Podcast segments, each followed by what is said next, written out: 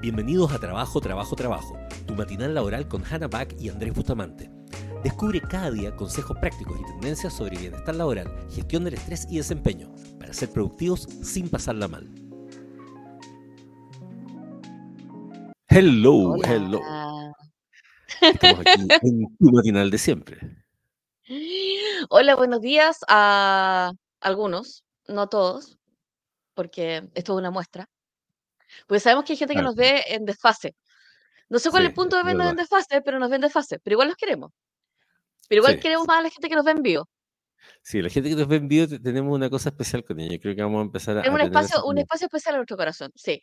Sí, Porque sí, sí, sí. básicamente se está levantando temprano, está tomando una rutina nueva, está tomando una rutina nueva en verano, siempre es difícil. Sí. Eh, pero este año estaba pensando que queríamos hacer una resolución, o sea, básicamente queríamos verle una resolución de año nuevo, que es como la resolución de año nuevo de hacer algo nuevo, como levantarse a las 8 de la mañana para ver dos personas hablar por una hora. Sí. Bueno, todo esto yo que Sí. le, le aconsejé a todo el mundo que tenían que tomarse el primer café de la mañana 90 minutos después de despertarse. Entonces me estoy despertando a las seis y media para poder tomarme el café mientras hacemos el programa. Así que voy a hacer mi café. Y bueno, el episodio de hoy se, o sea, como siempre nosotros determinamos el episodio más o menos como con dos días de anticipación, 10 horas de anticipación o cero horas de anticipación, porque depende mucho de lo que queramos hablar del día. Pero hoy hice una encuesta.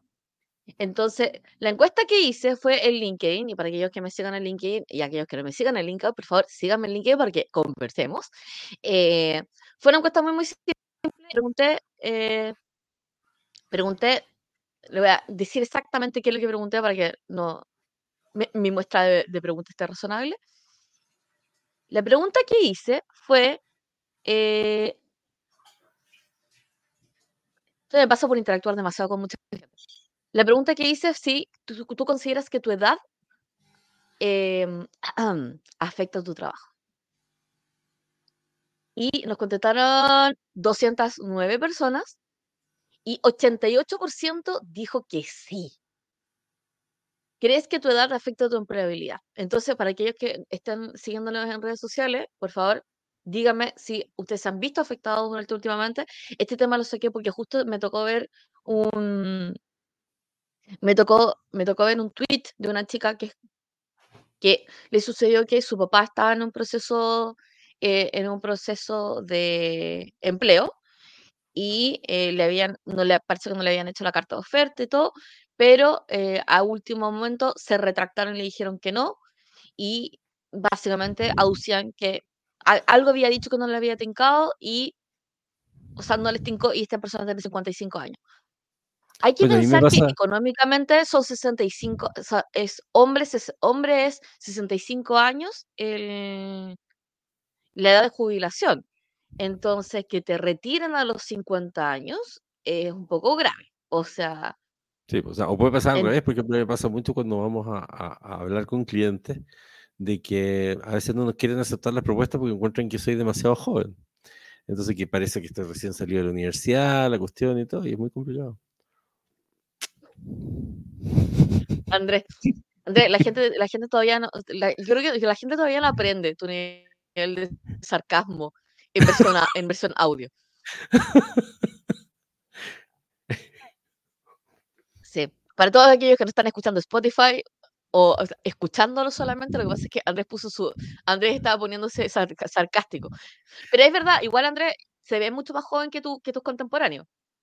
Ahora verdad. sí, no, ahora efectivamente, dejándose el chiste, O sea, por ejemplo, sí, sí te pasa, ves mucho más pasa, o joven sea, y te me, ves me- mucho más me joven. me pasaba, por ejemplo, mucho cuando trabajaba en gobierno y tenía, claro, estos puestos como súper importantes y todo, era como que literal que me decían, ya, pero tú eres un cabro chico, y me pasa que, y, y me pasa, o sea, suena súper tonto en realidad cuando lo digo así como irónicamente, pero efectivamente también pasa que hay ciertas industrias, hay ciertas cuestiones donde se valora, donde hay, como quien dice, la gente conocida ya tiene sobre cierta edad y se genera una Sí. cuestión en realidad que también, ahora, creo que está asociada a lo primero que tú decías, está asociada al, a la percepción real de que se pierden oportunidades con mayor edad Y entonces hay como una defensa del gremio de los grupos que tienen mayor edad también, y que sí, en el fondo logran mantener cierto estatus de oposición, como en el área de consultoría, cosas por el estilo.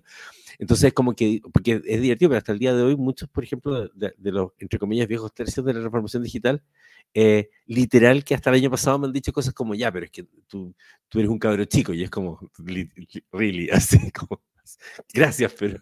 ¿Hasta cuándo te van a decir cabros chicos? Entonces hablemos, hablemos un poco de, de, los números. Entonces, ¿es una percepción o no es una percepción? No es una percepción. Efectivamente, las personas con mayor edad, o sea, como 45 para arriba, tienen mayores tiempos de cesantía y mayor lapso entre eh, un trabajo y otro. Entonces, el between jobs, el entre trabajo, efectivamente es más largo. Lo otro es que eh, uno lo va viendo en los puestos y la verdad es que la rotación de puestos en general tiende a contratar gentes más jóvenes.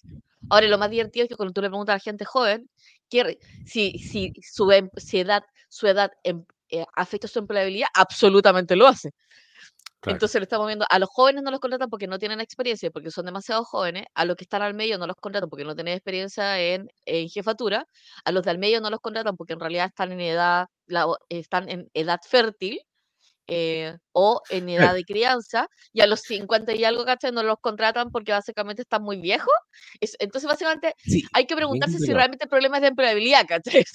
Claro, yo creo que al final tiene que ver con la, con la intergeneracionalidad. Yo creo que el artículo que, que, que te mandé ayer del de Clinic, por ejemplo, que estaba bastante bueno, creo que le hicieron buen research. ¿De qué se trata el artículo? Está bueno porque habla acerca de, primero estaba orientado un poco a la Gen Z, eh, entonces parecía ser un artículo muy orientado, bueno, cómo, cómo trabajamos con la Gen Z, cuestión que efectivamente nos preguntan mucho, sobre todo ahora que trabajamos harto con los Gen Z y tenemos un conocimiento interesante al respecto, y cómo estas Gen Z en fondo son difíciles, entre comillas, porque quieren cosas como eh, espacio para sí mismos y todo. Pero ahí pasó una cosa interesante. Familiar. Vida familiar, claro. Pero, por ejemplo, ¿quién, ¿quiénes se estaban quejando de los Gen Z? Y esto es sorprendente. Millennials. quejándose de los Gen Z porque eh, no los encontraban suficientemente ambiciosos porque no querían quedarse dos horas extras adicionales sin pago, eh, que ellos encontraban que era lo normal si es que uno quería ascender en la vida. En cambio, esta gente, ¿cachai? Eh, estaba dispuesta a perderse esas dos horas extras y no ascender en la vida, porque además tenían comportamientos como que les daba lo mismo cambiarse cada dos años de pega, o que si algo significaba que tenían que dejar la pega, lo hacían.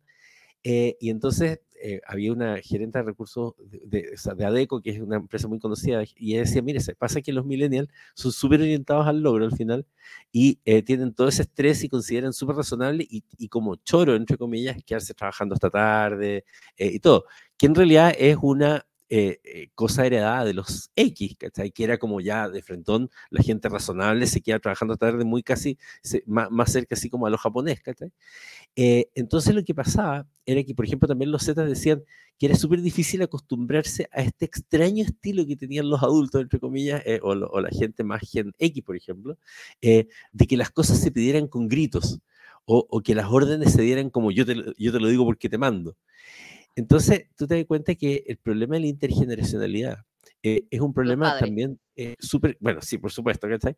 Y al final todo es culpa de los boomers, pero, eh, pero en el fondo el, el, el, problema de la intergeneracionalidad tiene que ver también con estilo, es decir, con cómo, o sea, por un lado hay una percepción efectivamente, por ejemplo, las personas sobre 50, que gente podría percibirlos como que pueden estar más outdated, qué sé yo, y todo, pero eh, en el fondo tienes, por un lado, el, problema de la entrada, es decir, que te puedan discriminar en la entrada por un tema de edad, ya sea porque tienes muy poca experiencia o porque tienes demasiada experiencia, como luego, una vez que ya entras, empiezan los problemas intergeneracionales. Entonces, realmente el tema de, las generaciones es un tema súper importante a abordar en, en las organizaciones porque, porque en el fondo lleva, lleva, son estilos comunicacionales a veces tan distintos y representaciones del mundo tan diferentes, que la pregunta es cómo así que funcione un jefe de una generación con otra persona de otra generación, si a veces no existe la flexibilidad para ninguno de los dos lados, ojo, porque tampoco es que los, los Gen Z sean tanto más flexibles, O sea, eh, lo que pasa es que no hay que demonizar ni, ni, ni encontrar increíble ninguna de las generaciones, son generaciones nomás.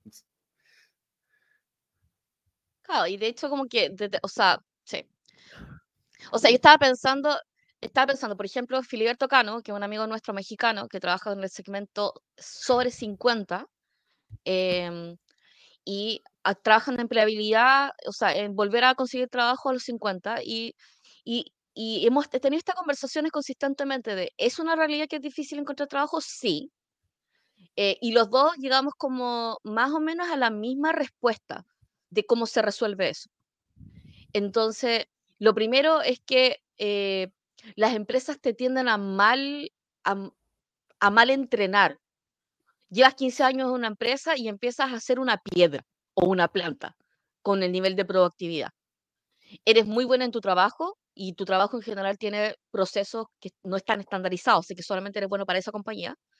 Eh, tiendes a estar súper ocupado, así que no tiendes a entrenarte en nada nuevo. Em, y eh, pierdes círculos sociales, eh, por lo cual en realidad tus nexos son como tus clientes y a lo más tus compañeros de trabajo, si es que. Y después cuando quedas sin, o sea, y por este ritmo que tienen los X y lo que tienen los millennials, que donde su identidad está un poco basada, o sea, los millennials un poco menos, pero los X definitivamente, donde su, donde su personalidad está basada full en el trabajo y en el cargo en que tienen, eh, tienen poco desarrollo de personalidad. Entonces, Nasab, cuando le preguntan, ¿para qué eres bueno? En realidad la respuesta es un poco vaga, porque no se conocen demasiado. Claro.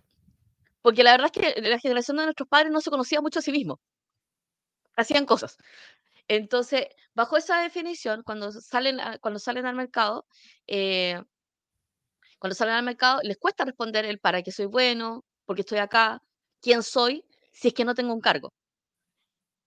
Y, parte de lo que hemos estado viendo con, con, con Filiberto, que por cierto, Filiberto tiene, tiene, un, tiene, un, o sea, tiene como una reflexión matutina, que en, nuestra hora eh, lo hace México a las 8, así que nuestra hora son, es a las 11.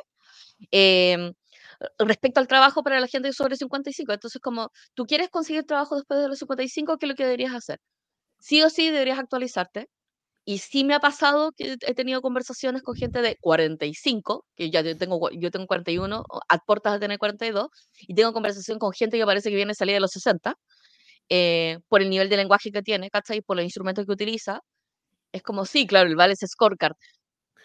Claro. O sea, amigo, han pasado años y décadas, ¿cachai? Por ese puente. O sea.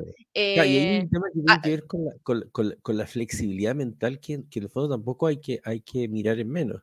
Eh, efectivamente, la, el fondo, si bien se ha descubierto y se ha estudiado que la neuroplasticidad es una cuestión que hoy día va más allá, ¿no es cierto? Antes se quería que ya a los 25 empezaba a decaer por completo la neuroplasticidad y por lo tanto teníamos muchas más dificultades de aprender. Hoy día se sabe que una persona sobre 50 puede seguir manteniendo la neuroplasticidad, pero ojo, digo, puede seguir manteniendo la neuroplasticidad. Eso significa que hay que entrenarla. Entonces pasa también que eh, el, ejemplo que da Hanna, donde efectivamente nos encontramos de pronto con personas sobre 40, ni siquiera sobre 50, sobre 40, em, que ya empiezan con que, ay, no sé, no creo en estas tecnologías, no me, gustan las redes sociales. no me gustan las redes sociales, me da miedo la inteligencia artificial y todo. O sea, básicamente es como, claro, ahí ya no es que te discriminen por edad, es como que te mereces que te discriminen por poco flexible. Porque, ojo, y esto sí es importante, sí a nivel neuronal, o sea, sí a nivel cerebral, van poniéndose más rígidas las estructuras, las estructuras eh, neuronales. Por lo tanto, si es que no estás ejercitando la plasticidad neuronal, la plasticidad neuronal sí disminuye. Y efectivamente, si ustedes lo piensan, por ejemplo, en las personas mucho mayores, o sea, sobre, qué sé yo, 70, 80, hoy día, de hecho es divertida, pero hoy día, eh, fíjate que hay estudios, estaba revisando algunos estudios que hablaban de, la, de que están empezando a invalidar estudios sobre las personas viejas, entre comillas, porque los estudios están pensando que las personas viejas son sobre 60 y eso hoy día se considera tercera edad, pero en realidad viejo es cuarta edad, porque el fondo ahora la gente tiene sobre 80. Entonces tenéis en Japón, imagínate, edades medias de 100 años. Entonces, efectivamente tenéis, entonces, la verdad es que las personas de la tercera edad, en estricto rigor, eh, no son las viejas. Ah, entonces, pero sin embargo, lo que sí se, ha, ha, visto que efectivamente la tercera y cuarta edad, y ustedes lo pueden comprobar probablemente cuando conversan, son personas más inflexibles o sea, les cuesta más cambiar de paradigma o de mentalidad, porque en el fondo tienen Ahora, arraigadas las ideas. Claro, ahí hay un rollo. hay un rollo, porque la gente, la gente piensa que es flexibilidad intelectual y amigo no. Es flexibilidad emocional también. Sí, eso es súper importante. Sí, porque en el fondo también. Ahora, y lo peor de todo es que las generaciones más antiguas tienen menos Son valor, va- más, menos valor de la inteligencia emocional. O sea, la inteligencia emocional es algo que recién se está tratando, a pesar de lo antiguo que es la teoría de la inteligencia emocional. Pero claro, entonces como que tampoco lo valoran, ¿cachai? Entonces, no, porque yo me enojo y soy así. Es como... Creo que esa definitivamente, definitivamente lo que nosotros vemos así como, como patrón. Entonces, ya, entonces lo primero es estar actualizado. Entonces, ¿estar actualizado en qué? Entonces le dice, oye, estoy pensando que estoy un poco estancado, ¿en qué me debería actualizar? Y es como, primero actualízate en tu industria, pajarito de Dios. ¿Cachai? Primero en la industria, Claro. ¿sí? Entonces, y tiene que ver como con los últimos cinco años de tendencias, porque probablemente si estás desactualizado, está, mira, si estás desactualiz- desactualizado 15, estás eh, como el peor actor del mercado. Si estás actualizado 10, estás como el competidor multinacional del mercado. Si estás desactualizado 5, probablemente estás desactualizado time, tipo onda startup. ¿cachai? Y si estás desactualizado 0, bueno, ahí estoy más razonable. Es como, como a nivel de desactualización. Y lo segundo que estuvimos viendo es que eh, tiene que ver con el Mm. manejo de las herramientas. Entonces la gente piensa como, oye, desactualizado es que no, lo que pasa es que no se usa herramienta. No, no, no, no. Actualización de la industria es saber que la logística es ahora logística de última milla. Es eh, saber que ahora se están automatizando y se están robotizando los documentos. Es saber que eh, se está sensorizando la carga. Es saber que los temas de seguridad, o sea, los temas de ciberseguridad se están tomando, o sea, en los sistemas son súper Mm. importantes porque ya han habido casos de ransomware graves en logística.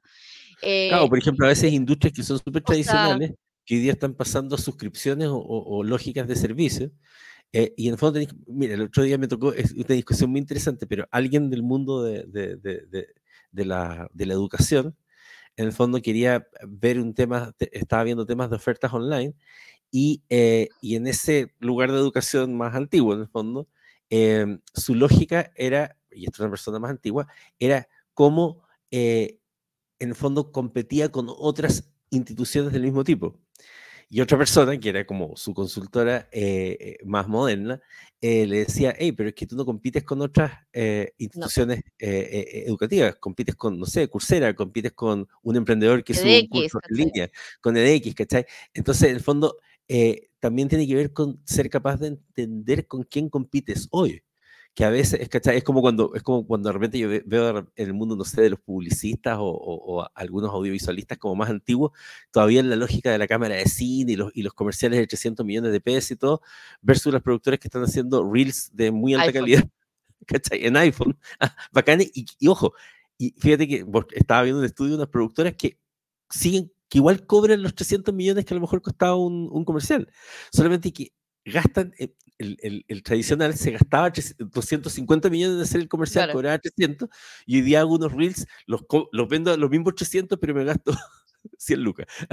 Es como, porque se paga la idea. Entonces, en el fondo es como entender esos entornos. Entonces, muy importante eso que dice Hanna, no, no es solo las herramientas. Y después, bueno, aprovechamos el saludo de hola comunidad Click, hola Monserrat Rosete y hola Gino, tanto tiempo. Eh, y lo otro que estamos viendo tiene que ver con el manejo de software. Entonces, eh, si uno ve las ofertas laborales, las ofertas laborales ahora, antiguamente yo te diría que hace unos 10 años, solamente en cargos demasiado técnicos te solicitaban un software como, como excluyente. Ahora todas las empresas tienen algún grado de uso de software. Entonces, en esa lógica es como, ¿qué software necesito aprender? Y a mí siempre me da risa que a mí me escriben y me dicen, oye, Hanna, ¿qué software debería aprender si estuviera, quisiera estar actualizado? Y yo, tienes que ir a revisar las ofertas de trabajo, pues. ¿Cómo me va a Claro. preguntar a mí? ¿Qué, qué sé, qué sé yo? ¿Qué sé yo? Aparte, o sea, onda, sé como la capa básica. em, pero digo así como, ¿qué, onda, ¿qué, qué software necesitas ocupar? Necesitas ir a la oferta, indeed.com. Necesitas ir a indeed.com porque también te lo tienen en, en, en inglés. eh, busca ofertas de trabajo en tu área y revisas cuál es el software que se están solicitando. Para finanzas, el desde SAP. Probablemente pa- para recursos humanos, el desde probablemente vas a empezar a hacer AIRA, vas a empezar a hacer Book, Talana. em, Talana también. Eh, GeoVictoria. eh, Después, eh, cuando Las trabajes en tanto la de, tanto la de Google de, como los Office 365, exacto. dependiendo de lo que use la O sea, empresa, aprender a usar. Teams, aprender a usar Excel. Y ojo, porque de hecho, eso es un, fíjese que, divertido que, esa cuestión es un superpoder. ¿eh? eh y, eh, nosotros con Hanna nos ha tocado trabajar en varias eh, empresas que tienen, por ejemplo, Office 365. Y nosotros hemos llegado y le digo, mira, podríamos hacer los tableros en, en, en, el costo de los boards y podríamos hacer los procesos con Power Auto. Me dice, ¿qué son esas herramientas? Pues ustedes las tienen, si ustedes tienen la suscripción de 365, ¿cómo? Y lo, hacemos, y hacemos descubrir un mundo de herramientas que tienen ya en su Office 365 y es como, wow, todas estas herramientas las tenemos. Y después en, Google Apps también, o sea, piensa usted que la gente que tiene la, la, la, suite de Google tiene acceso, por ejemplo, a BART, que es la inteligencia artificial de Google, súper potente, eh, y no, necesitan tener GPT, o sea, pueden usar esa eh, y así una serie de, de, herramientas, en el fondo, la misma herramienta. Por ejemplo, no sé si todos saben, pero por ejemplo, si tienen la, la herramienta de Google, eh, la, la, suite de Google, esta cosa que se hace en Zoom, de que tú puedes tener reuniones con pequeños grupos y para hacer talleres, sí se puede hacer en Google.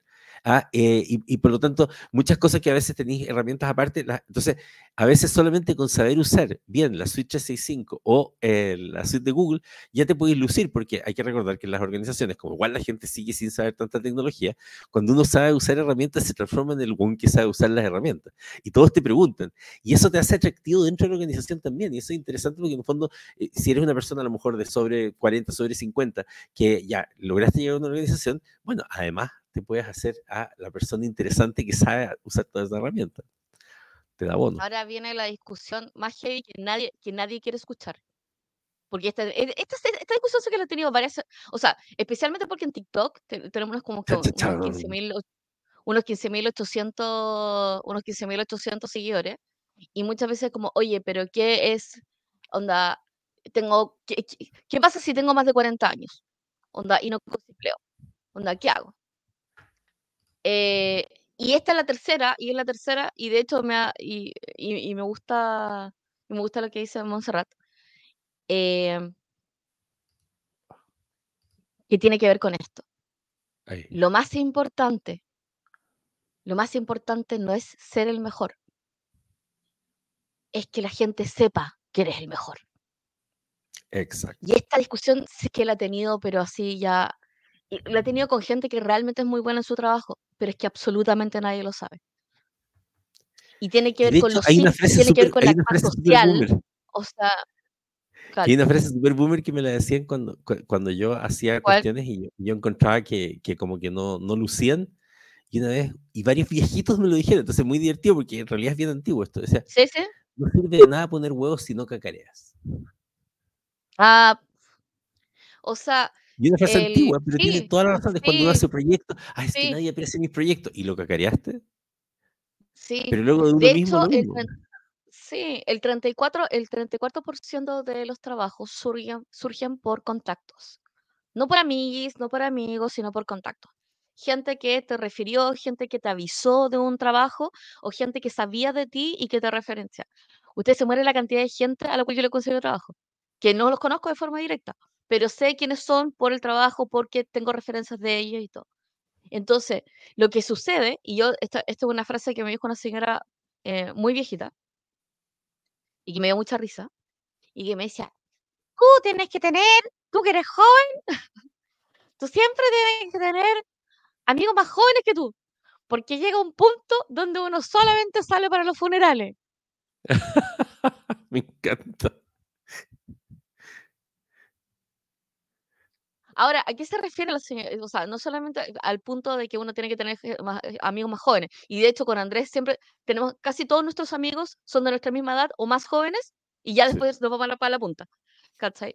Em, eh, pero eh, básicamente, no importa cuán bueno seas, y de hecho creo que la evidencia habla de eso, ¿cachai?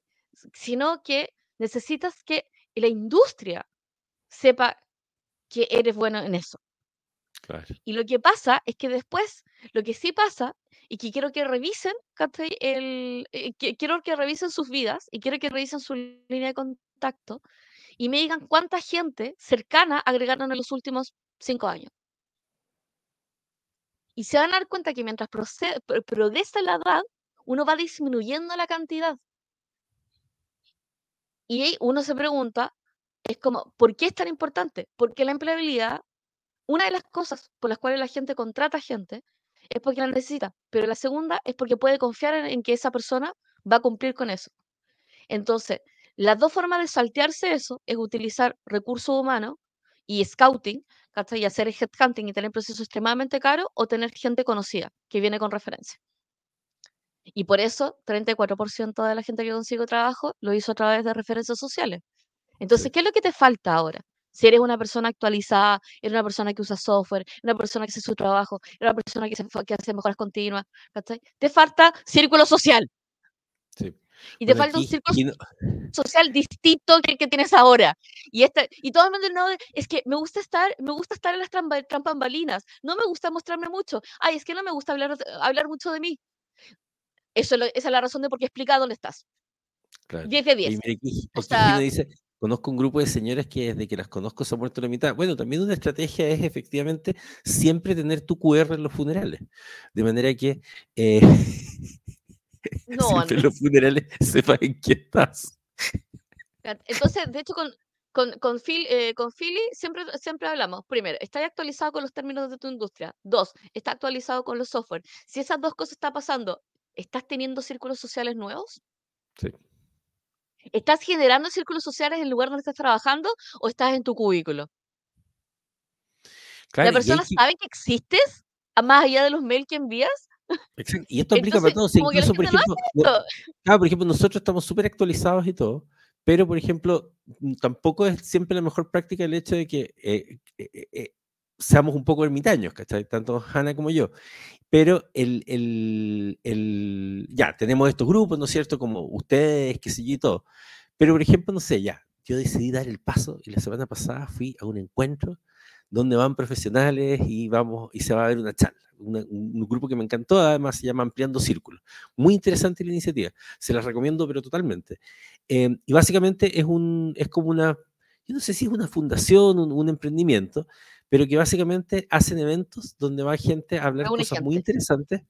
Tú te inscribes, pagas, eh, es bastante barato, te, te- te pagas como un mínimo de 15 lucas por encuentro, tú puedes pagar más si quieres, según, según tus posibilidades, pero la gracia es que tú vas al encuentro, hablan, pero antes todo el mundo se tiene que presentar y te hacen presentarte eh, en un minuto con un relojito, eh, pero- porque su lógica es el networking. O sea, ellos, ellos dicen, y esto es interesante, pero el fundador, que ahora se me olvidó el nombre, eh, Ezequiel, algo así, eh, muy choro, él vivió en cuatro países y justamente su, su- su tema fue que en cada país que llegaba no tenía redes de contacto.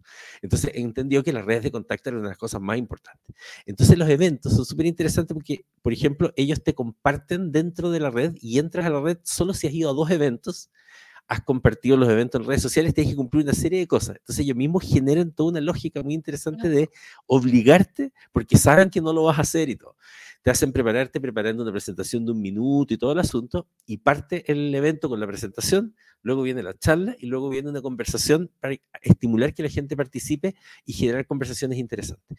Y lo interesante es que el público que iba, y un poco asociándolo al tema de- del, episodio de hoy, era en general pura gente sobre 40, 50 años, profesionales, eh, muy en la lógica de estar, algunos tenían alguna empresa, algunos simplemente estaban siendo independientes o estaban buscando, eh, y es interesante, pero hasta sociedades habían armado de, de estos grupos. Y, eran- Claro. y de hecho su lógica es juntar pares improbables, porque ellos entienden Claro. que es muy importante cambiar de círculo y todo.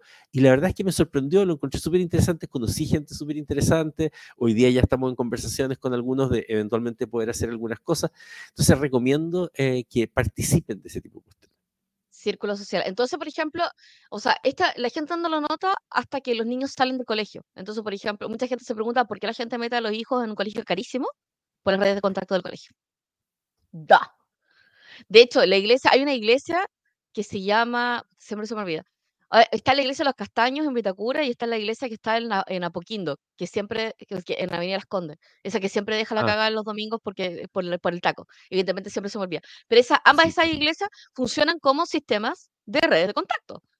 Sí, pues Entonces, bueno, ahí ocurren eh, los matrimonios importantes, todo. pues, Exacto. Entonces, cuando lo que, yo creo que lo que va sucediendo es que la gente no entiende, y yo creo que es una de las cosas que, los- que la gente cuica entiende muy bien, que Sí. es cómo funciona la red de contacto. Entonces, por ejemplo, en Asia, la iglesia del bosque, sí, esa. Sí. eh, en Asia, esto se resuelve con Quan Yi. Si tú eres de mi mismo pueblo, si tú eres de mi misma empresa, si tú eres de mi misma universidad, si tú eres de mi misma generación, si tú e, estuvimos juntos en un curso, eh, tenemos un nivel de confianza que me permite que yo te puedo referenciar a cualquier cosa. Es como un club. Si tú no eres una, una persona cuica y no te acostumbraron a hacer esto, porque esto es una práctica, es la práctica de pertenecer, de mantener esa pertenencia y, y, provocarle esa, eh, esa pertenencia, eh, no, no, te lo van a enseñar. Entonces, ahí te lo, te lo, voy a enseñar rápido. Entonces, ¿cuáles son las maneras de poder hacer esto? Lo primero, te presentas. Lo segundo, das algo de valor. Lo tercero, muestras confianza. Eh, y, la muestra de confianza, y esto es muy divertido, la gente piensa que muestra de confianza es hacer todo lo que la otra persona te diga y ser una persona muy complaciente. No, eso simplemente genera desconfianza. Eh, lo que tienes que ver es los códigos internos. Tienes que revisar los códigos internos y tienes que revisar cuál es el alfa que el que da el permiso para que se pertenezca. Y también estar en lugar donde, donde te sientas cómodo, porque si estás incómodo, ese lugar no es para ti. Eh, y, es, y eso hace que esto, lo que acabo de decir, en temas de, círculo, de círculos sociales para personas que son extremadamente introvertidas, les cuesta mucho más. Y, por ejemplo, Andrés es una persona súper introvertida. Aunque tú lo ves como dicharachero y todo, a Andrés le cuesta mucho interactuar con otros cuando no ha sido presentado.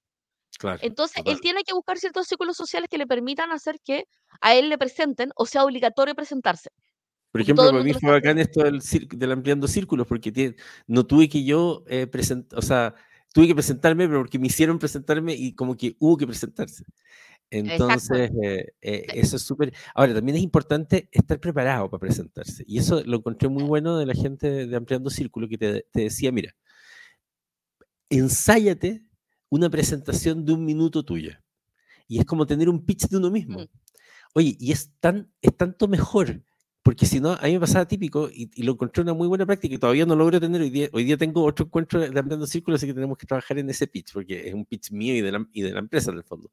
Eh, pero en el fondo vas con mucha más confianza, porque cuando empiezo, mira, yo soy psicólogo y como que hago unas cosas, qué sé yo, suena como que estoy buscando, de hecho miro hacia arriba, que es cuando estoy buscando, verso que digo, mira, yo soy Andrés Bustamante, soy psicólogo, soy chamán, tengo una empresa que se dedica al desarrollo humano, entonces wow, suena como muy confiable. Y lo segundo que recomiendo a la gente ampliando círculo, y que bueno, yo eso sí lo hago hace tiempo, es que tengan de inmediato, muy rápido, no se pongan ahí a buscar y todo, guárdenlo, por ejemplo, en favorito o algo por el estilo, el QR, ya sea de su LinkedIn, LinkedIn tiene una parte, eh, cuando ustedes ponen buscar, eh, te, te, aparece en el buscador de LinkedIn, en la app, eh, te aparece un, un, símbolo de QR, tú lo tocas y te aparece tu QR. En Instagram también ahora, de hecho, tienen una cosa que es compartir perfil, que es un botón grande, lo aprietas y te aparece el QR, donde tengas tu contacto.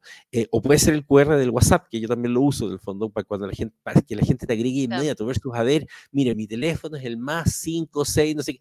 Ahí generas una pequeña pausa. En cambio, cuando tienes el QR, primero, quedas como súper sofisticado y como que te, dicen al tiro, ay, qué moderno que eres tú, y es como si tecnología hace 10 años.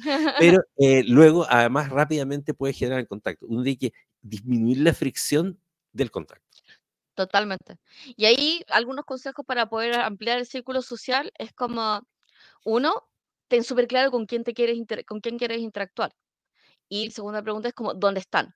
O sea, ¿cuál es la práctica, eh, cuál es la práctica social asociada? Entonces, por ejemplo, a alguien le dije, deberías entrar al círculo de pádel de tu ciudad.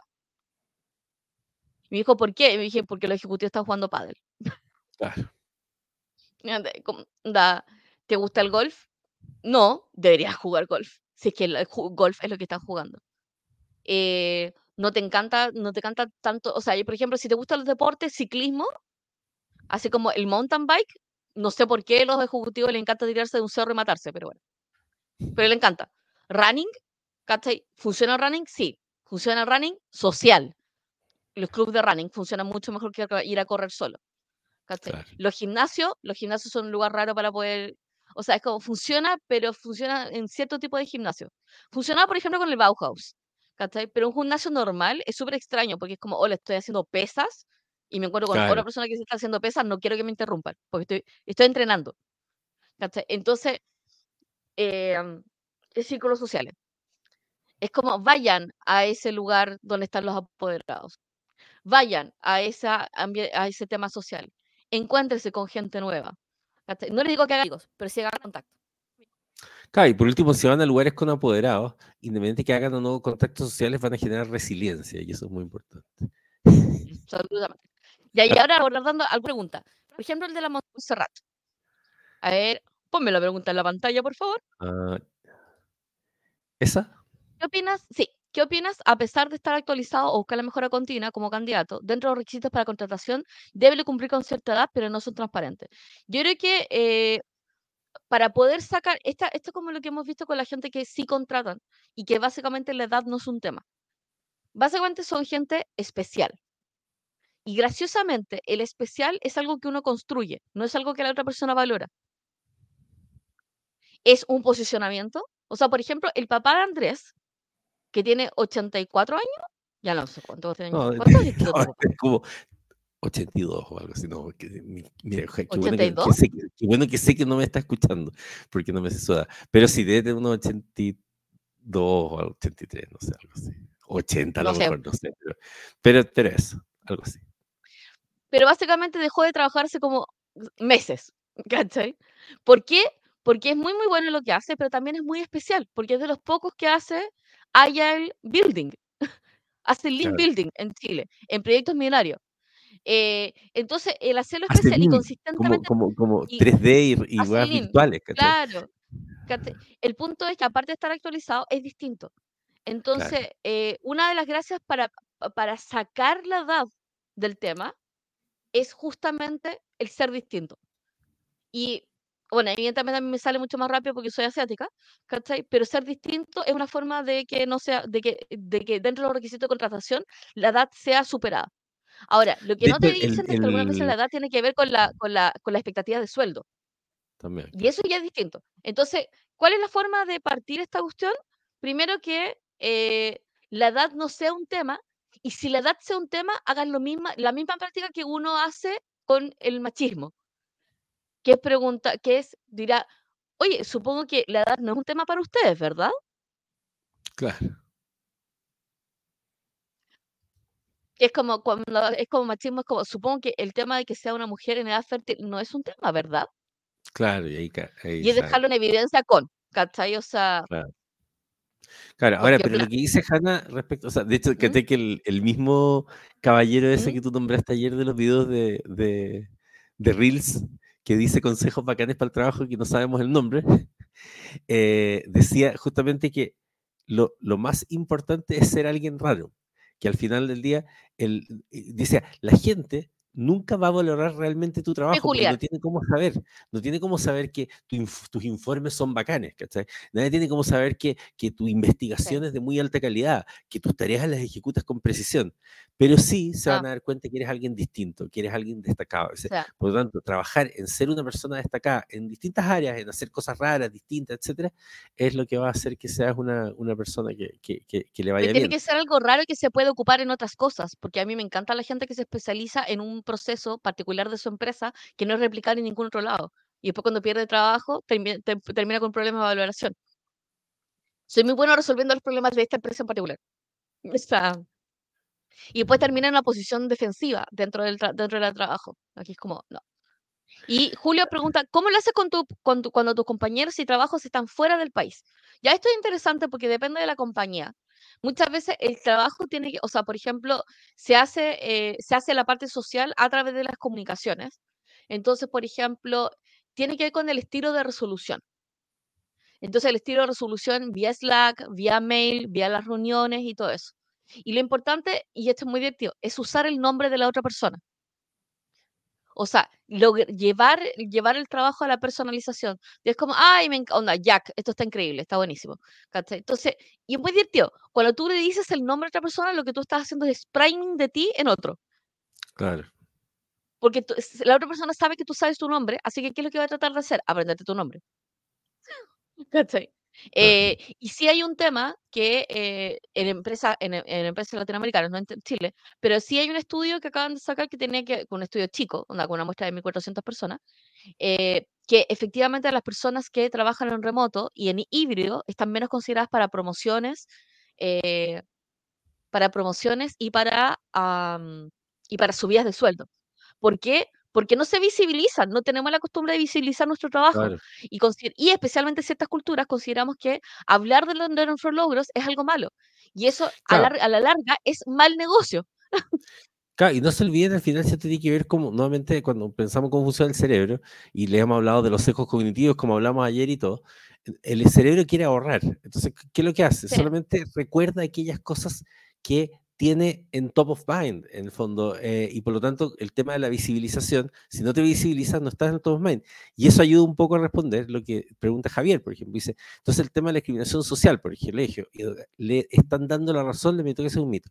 Fíjate que aquí tiene que ver con la, redacción. ¿ah? Claro, pero, pero, ojo, no es que le estemos dando la razón en el sentido de que lo apoyemos o que encontremos que esté bien, sino que pero es la realidad. Es como, es como, eh, uno podría decir, bueno, pero entonces le están, eh, están diciendo de que eh, hay discriminación de género. Sí, hay discriminación de género, eso es. Por lo tanto, efectivamente, por eso una técnica es la que decía Hanna, es decir, supongo que no van a discriminar.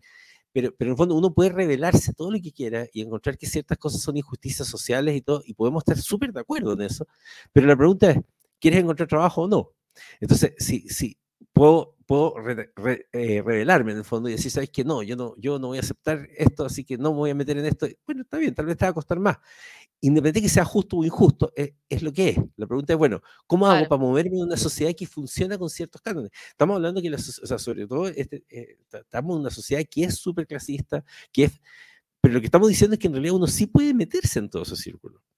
Ah, lo que pasa es que hay que meterse. en el fondo la movilidad social existe, ¿ah? pero hay que jugar con la movilidad social. Hay que entonces... Lo que no va a ocurrir es que mágicamente... Exacto. Claro, lo que no va a ocurrir es que mágicamente para puestos que son de confianza te van a contratar solamente por lo que haya dicho alguien de recursos humanos o claro, por meritocracia, ¿no? Eso es lo que estamos diciendo. Claro, o sea, y, en ese sentido yo he visto, yo he visto, yo he visto casos, o sea, con Hanna conocemos, casos de personas que están en puestos gerenciales súper bacanes, en entornos que son, pero así, súper cuicos, por ejemplo, y de pronto la persona no viene de esos mismos entornos, pero se destacaba de una forma tan suficientemente competitiva como para que es como, necesitamos que estés entre nosotros. ¿ah? Eh, pero pero sí, pero sí tomó ciertos códigos de vestuario, de, o sea, porque en fin, pues, uno tiene que irse. E, es una cuestión, estamos hablando de miles de años de evolución en, en el fondo, no es como que podemos llegar a cambiar. O sea, muchos de los conceptos que hoy día se, trabajan mucho más. Claro. O sea, a ver, esta es la cuestión. Se puede, o sea, tiene que pensar que cuando están contratando a alguien, lo que está sucediendo es un proceso de, es un riesgo, estoy tomando riesgo. Entonces yo lo que hago es bajar el riesgo al mínimo. Si yo conozco a tu señora los fines de semana, salimos a carretear los fines de semana, voy a tener cierto nivel de riesgo versus distinto a una persona que nunca he conocido y solamente conozco y el conozco por el papel, ¿sí? Entonces, por ejemplo, cuando a mí me preguntan por personas y yo recomiendo, ¿cómo recomiendo? Yo recomiendo sabiendo de los proyectos que hizo esa persona. Recomiendo sabiendo de los grupos profesionales a los que pertenece. Entonces, en general mi referencia va a ser como, ¿esta es una persona activa de la comunidad? Sí. Ya, entonces esto es una persona un poco más confiable. ¿Cachai? Esta es una persona que eh, ha trabajado en ciertos proyectos, sí. Entonces, esto es como la gente que te dice, oye, soy un ex Google. ¿Qué significa que sea un ex Google aparte que te despidieron de Google? ¿Cachai? Significa que pasaste por ese proceso horrible de Google, ¿cachai? Para poder postular a Google, ¿sí? Entonces, a mí me baja el riesgo. Y, es, y la capa social, y la capa social, eh, yo creo que en el tema de edad es, es todo un tema. Porque cuando yo salgo de la universidad, tengo los contactos de la universidad recién egresados, ¿verdad? Entonces, los primeros cinco años voy a estar más o menos como el mismo nicho.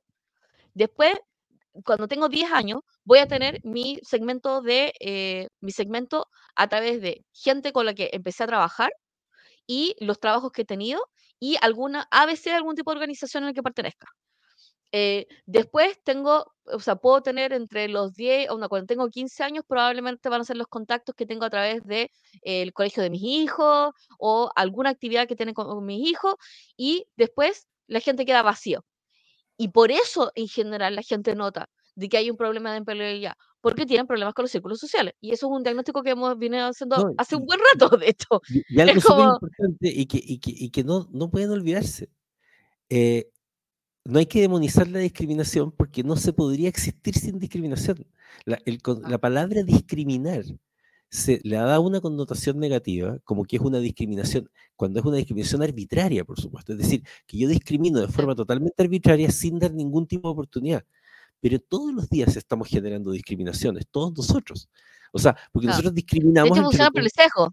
Entonces, el concepto de la discriminación tiene que ver con que, evidentemente, por ejemplo, una empresa que tiene un determinado tipo de cultura, eh, va a querer personas que mantengan ese tipo de cultura y eso está totalmente bien porque esa empresa quiere mantener ese tipo de cultura. No decir, ya, pero es que es importante la diversidad.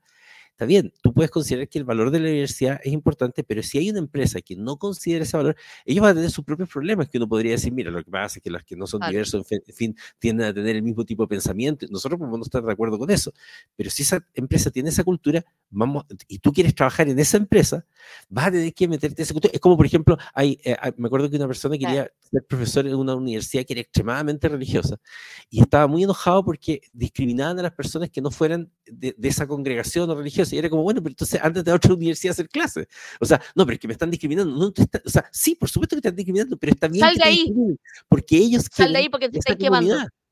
Exacto, ¿cachai? Busca un lugar donde, donde no te... No, entonces, el, hay que tener mucho ojo con el tema de, de, de, de, la discriminación, porque siempre los seres humanos somos seres de discriminación justamente por los sesgos que vamos generando, por el ahorro cognitivo en el fondo que queremos hacer, que es lo que dice Hanna, disminución de riesgo, por ejemplo. De hecho, no es solo que yo conozca a la familia y, todo, y, que, y, que, en el fondo sea porque me cae bien o quiero quedar bien, no, sino que a veces incluso disminuyo harto el riesgo al, al, al, al contratar personas de un determinado círculo, porque esas personas tienen menos oportunidades de portarse mal, porque como quien dice, cagan después en todo el círculo si es que lo hacen mal.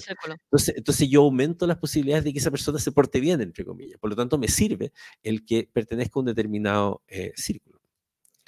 Aparte, este, yo he tratado de armar redes con la, con la gente del lugar donde quiero trabajar, pero no es fácil. Lo que he visto es que las empresas no se arriesgan conmigo para la visa de trabajo.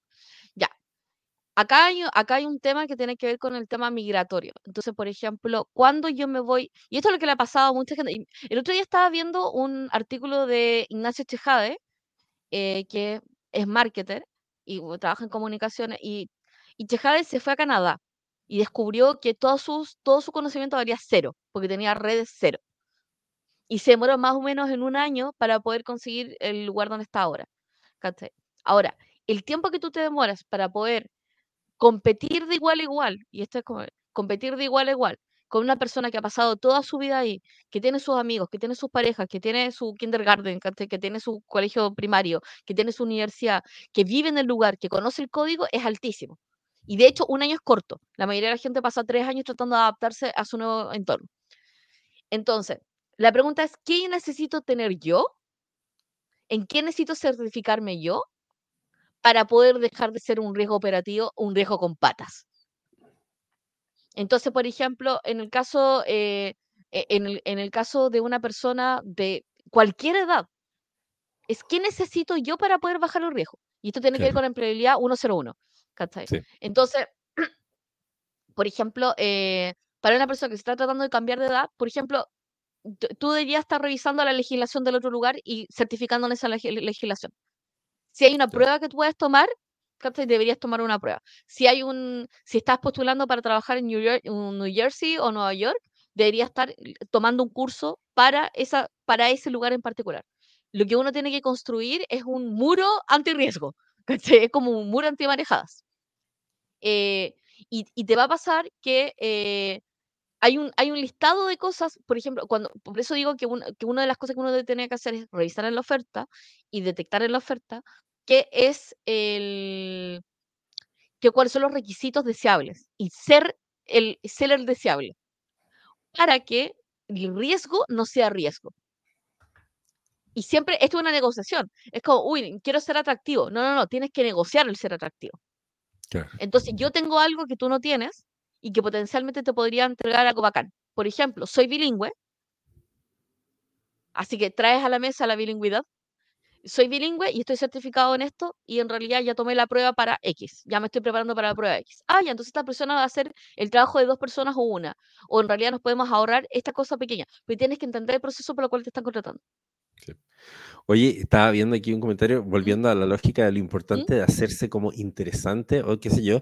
Aquí voy a destacar a, un, a, uno de nuestros seguidores fieles, ¿no es cierto? Que es Max, que está contando aquí que tenía un servicio de reverse headhunting.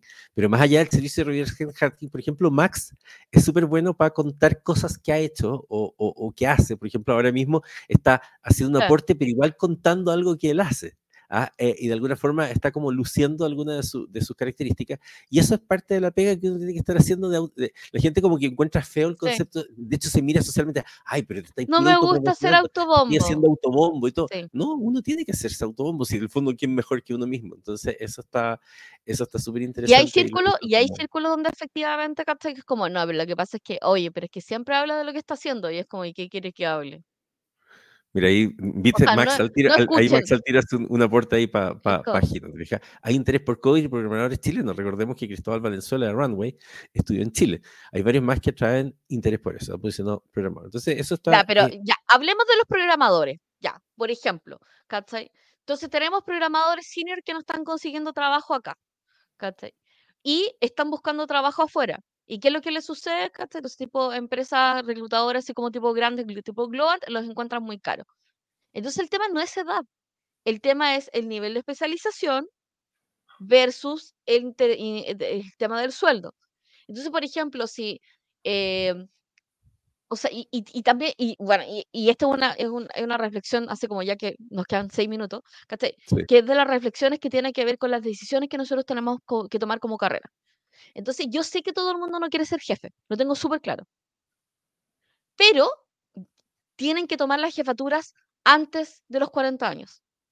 Por favor. ¿Por qué? Porque me ha pasado mucho que es como, quieren tomar la jefatura a los 50 y te preguntan, ¿tienes experiencia haciendo jefatura? No. Entonces, ¿a qué cargos puedes postular? A analista. ¿Y cuál es el problema del analista? El analista tiene un tope de sueldo.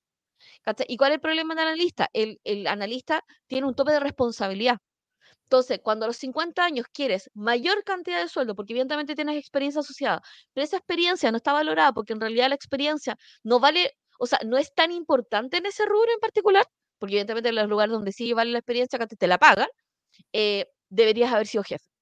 Sí, sí. Y deberías haber tenido cargo de supervisión. Entonces la gente es como, no, lo que pasa es que a mí me gusta, me siento súper cómodo donde estoy, no me importa. En la muerte, o sea... Como último comentario, esto, esto es importante. Aquí dice, de acuerdo en mejorar los psicosociales, porque como menciona Andrés, aún existe la discriminación por cultura organización y comúnmente sigue existiendo. Esto es muy importante entenderlo también, de que una cosa, por un lado es parte del diseño, por otro lado es parte de la vida, por otro lado es parte de la humanidad. Pero, nuevamente, revelarse nos genera dos problemas. Uno es que la vamos a pasar mal porque nos vamos a dar cuenta que la cuestión existe igual, así que podemos estar muy enojados por eso. Pero la segunda es que hay quienes deciden estirar el hilito. Dicen, ¿sabes qué? No, es que a mí no me la ganan, ¿cachai? Yo voy a entrar. Ya. Pero ojo también con eso. Cuando tienes empresas, por ejemplo, lo que nosotros llamamos con Hanna a veces las empresas donde trabajan puros primos. Eh, primos hermanos. cuando no eres de ese grupo y, ok, lograste estirar el hilito y finalmente estás ahí, ojo que también la puedes pasar mal. Porque también hay entornos que son súper hostiles cuando las personas son, diferentes y te tratan mal y todo, y finalmente la gente termina yéndose igual, ¿no es cierto? Eh, si es que no logra eh, realmente encajar o destacarse o algo por el estilo. Porque, ojo, no es que no se pueda, sí puedes estar, pero tiene más que va a haber un esfuerzo adicional que vas a tener que hacer porque las personas validan primero su cosa social y todo. Por lo tanto, en el fondo es aceptar que las cosas funcionan así que, y que requiere una resiliencia extra. Y bueno, Pero que hay hacks para hacerlo. Sí, claro. O sea, sí. Entonces, ¿cuál es nuestra, o sea, con respecto al tema de edad de empleabilidad, es como necesitan, uno, bajar el riesgo de el, el riesgo de eh, contratación que básicamente es como soy una persona flexible, me voy a adaptar, soy parte del grupo, ¿Y, qué, ¿Y cómo se hace eso? Tomando códigos sociales y tomando códigos lingüísticos del lugar donde vamos a trabajar. Las palabras, o sea, las palabras indican los principios y los principios indican los valores, ¿sí? Eso es como... Entonces, por ejemplo, el tema de la rentabilidad, el tema de la productividad, o sea, hay, lenguajes, cada, cada comunidad laboral tiene su lenguaje. Adoptan el lenguaje, especialmente si es el, suyo. Eh, y actualizan el lenguaje al lugar donde, donde vayan a ir a trabajar. Lo segundo es que empiezan a hablar de lo que han hecho. Empiezan a hablar de las cosas que han resuelto. Y no, no digan así como, a mí me encanta cuando se venden así como contador. Y es como, eso no me dice nada. ¿Cuánta gente hay con título contador? Cuéntame las cosas que he resuelto. ¿Cachai? Todo eso. Eh, y tengan una narrativa de sí mismo. Es como sabes que en realidad onda soy una persona que resuelve. Esa es mi vibra. Y empezamos a bajar. Entonces, la, gestión de, la gestión de riesgo es, uno, soy una persona flexible que puedo trabajar con otros. La segunda es, estoy, soy una persona actualizada, eh, soy una persona actualizada y de la cosa que estoy actualizada lo aplico a mi trabajo. Porque la otra cosa es que hay un montón de gente que es como, no sé, tengo 50 años y he estudiado un montón de cosas, pero sigo trabajando lo mismo hace 50 años. O sea, ¿cuál es el punto? Es como tienen que empezar a ejercer aquello que han estudiado por el, por el lado. Eh, tercero, soy capaz de poder tomar responsabilidades y tomar jefaturas o tomar liderazgos de proyectos. Porque, nuevamente, las empresas te pagan más, no solamente por lo que sabes, sino por lo que manejas. Si tienes mayor responsabilidades, te pagan más. No puedes aspirar a los 50 años a ser analista. Y, la gente se enoja cuando le digo esto. Es como, vaya a tener problemas, si no, tomas, no empiezas a tomar jefaturas desde los 40 años y, y, te la vas a tener que arreglar, ¿cachai? Porque así funciona la cosa. Eh, el, el, el, cuarto es, si no quieres ser jefatura, si no quieres ser jefatura, te tienes que especializar en algo donde el resultado sea demasiado, demasiado, demasiado transparente respecto a las bondades, a, al valor para la compañía en cuanto a plata. Entonces, te especializas en algo que le ahorra demasiado plata o que le genera demasiada plata. Pero esas son tus especializaciones no te especializas en hacerte algo en hacerte bueno en algo. O en hacerte muy bueno en un proceso. Ese es el peor negocio. Y conozco demasiada gente que es como, no, lo que pasa es que yo soy el encargado de esto. Y de un día para otro, ese algo desaparece. ¿Por qué? Porque las compañías y los procesos van cambiando. Sí, y, se desaparece. Claro, y, lo que comentamos, véndanse bien, o sea, realmente preocúpense de que su perfil de LinkedIn sea bueno, ah, revisen ahí a la Constancia y Vieta, que es súper buena en, en, cómo, en los consejos que da. Eh, si tienen un Instagram. A también. Claro, si tienen un Instagram que es público, no pongan estupideces en su Instagram, eh, ténganlo, entonces manténganlo más profesional o pónganlo privado. La gente los va a buscar. Y por amor a Dios, no, y por amor a Dios, si su cuenta es profesional, no hagan comentarios políticos. Sí, por favor, o sea, quítense esa cuestión. Es algo que he visto como segmento así como... los, los bajan. Entonces, es muy ah. importante el, el, el, el, asunto de, no sé, mira, a mí me pasó hace poco una cosa muy loca, que iba a arrendar un departamento y eh, típico, ustedes saben que te piden, que sé yo, aval, una serie de cuestiones y todo. Y entonces voy y le digo, mira, eh, el tema de aval siempre es complicado conseguir a la persona que vaya, que firme lo que sea. Y el tipo, alguien lo que me dice, me dice, no, no te preocupes, Andrés, te googleé. Y luego de ver tus perfiles, me parece que eres alguien súper confiable y todo. O sea, imagínense para el tipo de cosas que puede servir el que uno tenga bien sus redes sociales o que tenga, eh, o sea, genera lo que dice Han, el tema de disminuir el riesgo. O sea, uno disminuye el riesgo. Yo, por ejemplo, muchas veces gente que quiere confiar en mí, le mando, le digo, googleame. ¿ah? y se va a encontrar con un montón de resultados súper buenos y cosas que yo te lo Entonces, me ve en mis redes sociales. Así que, y lo otro que dijo Hanna, el tema de efectivamente de esas, esas afirmaciones positivas, como quien dice, si ustedes sienten que le das un problema, si ustedes sienten que están, lo van a empezar a transmitir. Entonces ustedes tienen que decirse a sí mismos, no, pues yo estoy, soy bacán, soy increíble. Y eso eh, eh, eh, también les va a ayudar a, a, que funcione. Así que de hecho además los aprovecho de invitar a que sigan mi nueva cuenta, arroba en Instagram, donde de hecho el primer video que subí es acerca de la importancia de las afirmaciones positivas y cómo las afirmaciones positivas van a hacer que se sientan mejor, bajen la ansiedad, una serie de cosas y todo. Voy a estar compartiendo muchos consejos respecto de eh, cómo desarrollar eh, técnicas neuroespirituales para estar mejor. Así que eso. El mensaje de hoy es que, uno, edad, la edad es experiencia, la experiencia solamente es valorizada cuando está valorizada. Entonces valoricen su experiencia y traduzcanlo en el lenguaje de la venta de su trabajo. Es como, no tengo 15 años de esto, es qué hice durante esos 15 años, qué logré, qué aprendí y todo eso. Y ucha, mis memes no, sí. O sea, mira, por lo menos en Facebook no. O sea, o sea, por lo menos en cosas que estén abiertas, no. Lo pueden tener, lo pueden tener cerrado, pero igual la gente se entera. Entonces, ahí nuestra recomendación es como, valoricen su trabajo desde ahora, hablen de su trabajo, hagan nuevos círculos sociales.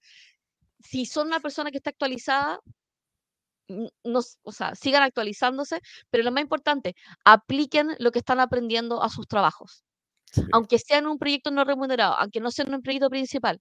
Pero lo más importante cuando la gente te va, a, te va a pedir es como, hola, sí, quiero trabajar como data scientist. Oye, he visto, vi que tu último cargo era administración. Sí, pero apliqué data science en la mejora de los, de los estados financieros. Tate.